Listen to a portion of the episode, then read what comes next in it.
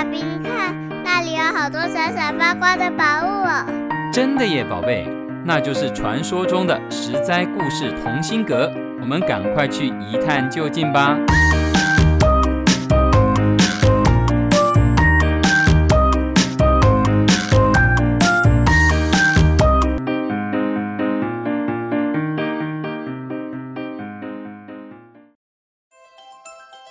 Hello，各位亲爱的小朋友们，你今天过得好吗？我是实在故事同心阁里把幸福阳光洒在你身上的桑尼姐姐。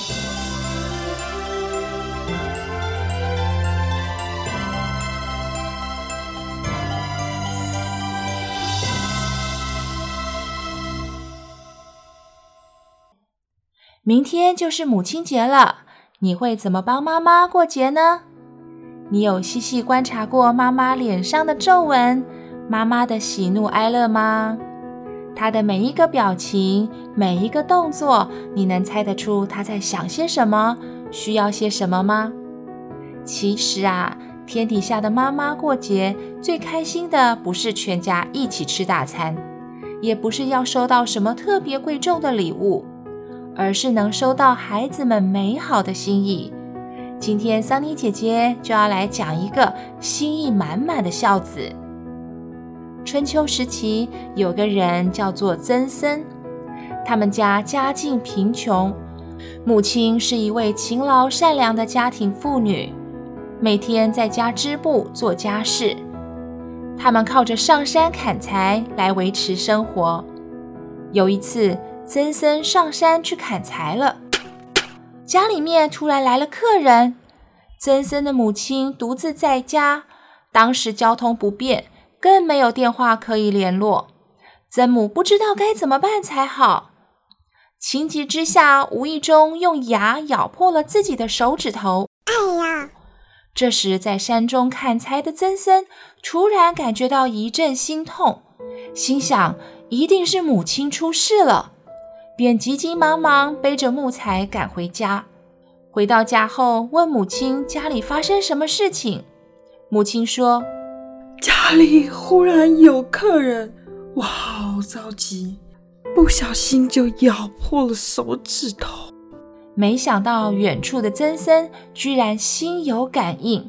小朋友是不是觉得很不可思议呢？桑尼姐姐在想。曾森一定是一个时常挂念父母的人，才有可能跟母亲心电感应。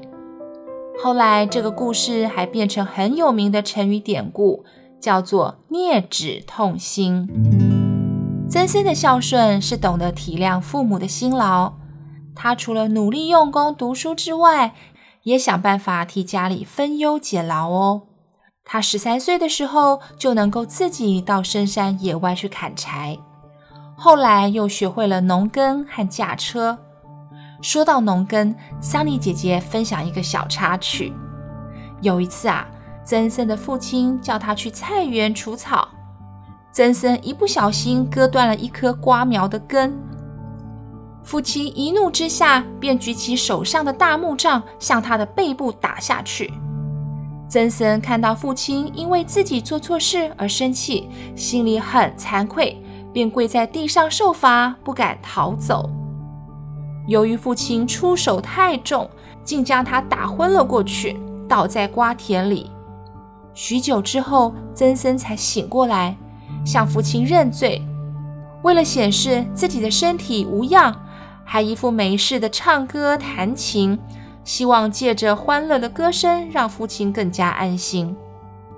小朋友，换作是你，你会逃跑还是接受父亲的惩罚呢？哪个做法才是对的呢？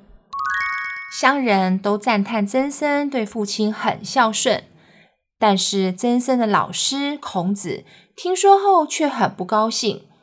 他对学生们说：“如果曾参来了，不要让他进教室。”大家都很纳闷，猜不透老师为什么要这么生气。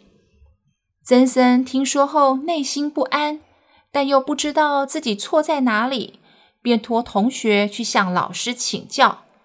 孔子回答说：“以前有位瞽叟，他的孩子叫做舜。舜侍奉父亲非常用心，当父亲需要他时，他随时都在身边。可是啊，当父亲不讲理，要大大的处罚舜时，却没有一次能找到舜。也就是说，当父亲是用小棍棒惩罚，还能承受，就可以受罚；但如果是大棍棒，就应该先避开。如果面临过重的责罚还不躲避，万一要是父亲在盛怒之下将小孩打死，事后一定后悔又伤心，岂不是陷父亲于不义吗？怎么能称上是孝道呢？曾参听到孔子这番话后，一下子醒悟过来。很诚恳地去向老师拜谢和悔过。小朋友，这告诉我们，孝顺要看场合、看情况，要有判断的能力。如果没有智慧，就会变成愚孝哦。曾参不但在父母生前非常的孝顺，他的孝心还表现在父母过世之后。他曾经非常哀伤地说：“以前在齐国待遇很少。”但是还可以奉养父母亲，所以感到很快乐。到楚国去当上卿大夫后，我的住处原宅很宽大，出入随从众多，吃得很丰盛。可是我却开心不起来，因为已经没有办法再奉养父母亲了。曾参就是如此有孝心的孩子，他每次看到一种叫做羊枣的果实，心中总会升起无限的伤痛，因为那是父亲生前最喜欢吃的食物。又有一次，他在吃生鱼时，感觉味道很鲜美，咬了几下却马上吐了出来。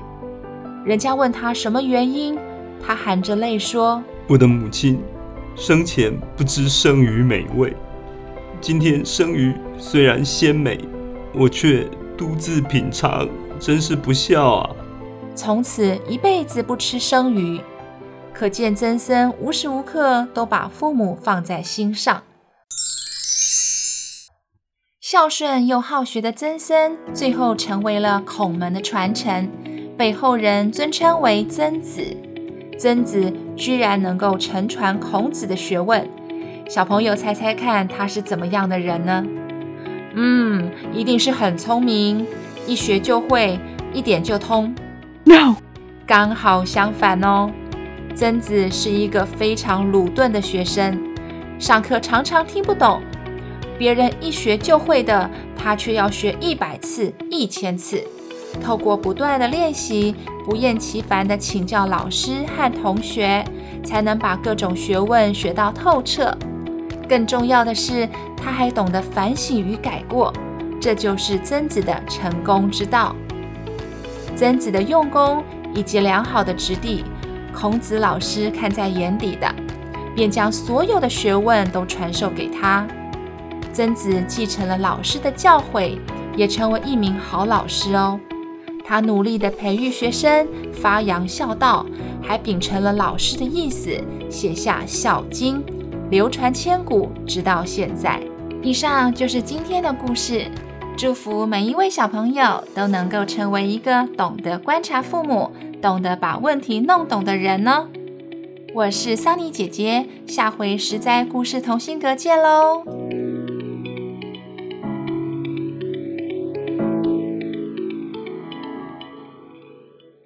以上由实在实在网络教育学院制作播出。